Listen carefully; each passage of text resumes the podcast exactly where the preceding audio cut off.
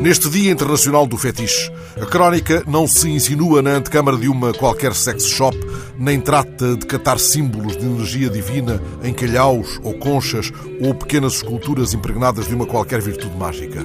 Pode, vá lá, recomendar a leitura do admirável fetichista de Michel Tournier, já representado, aliás, em Portugal há uns anos, pelo Nariz Teatro de Grupo, confrontando-nos com as atribulações de um homem fortemente obcecado por roupa íntima feminina ou oferecer-vos uma flor amarela em vénia a Gabriel Garcia Marques, que não dispensava nunca tal fetiche estrategicamente colocado sobre a mesa onde exercia, sempre descalço, o cerimonial da escrita.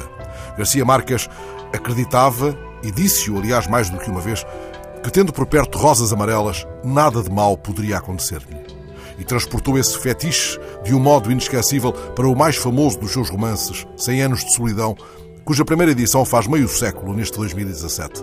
É inesquecível aquela chuva de minúsculas flores amarelas que cai sobre Macondo no dia do funeral de José Arcádio Buendia. Tantas flores caíram do céu que as ruas acordaram atapetadas por um manto compacto e foi necessário varrê-las para que pudesse passar o cortejo fúnebre. Outros escritores escolheram o verde como fetiche. Neruda, por exemplo, só escrevia com tinta verde. Todos os seus poemas foram compostos com tinta verde. O vento, escreveu ele, traz uma carta verde que as árvores leem. Juan Rulfo escrevia com tinta verde, mas Amalima também. O mexicano Otávio Paz observou certa vez com benevolência e simpatia essa opção, esse fetiche. A tinta verde, escreveu ele, cria jardins, selvas, prados, folhagens onde cantam as letras, palavras que são árvores, frases que são verdes constelações. Embora o segundo romance de Vargas Llosa se tenha chamado A Casa Verde, isso não supõe, contudo, um fetiche cromático do peruano, em cuja casa-museu há, tal como nas várias casas que possui, centenas de representações de hipopótamos de todos os tamanhos e cores.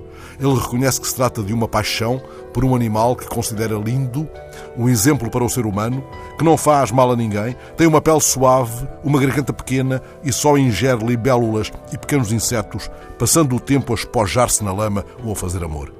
Os hipopótamos de Vargas Llosa não são, todavia, um fetiche, no sentido em que o era, por exemplo, a pata de coelho que o Hemingway tinha sempre no bolso quando escrevia. Mas o peruano tem também um fetiche do qual falou há muitos anos com entusiasmo. Pratico o fetichismo literário, disse ele. Adoro visitar as casas, as campas, as bibliotecas dos escritores que admiro e se, entretanto, pudesse colecionar as suas vértebras, como fazem os crentes com os santos, falo-ia com muito gosto.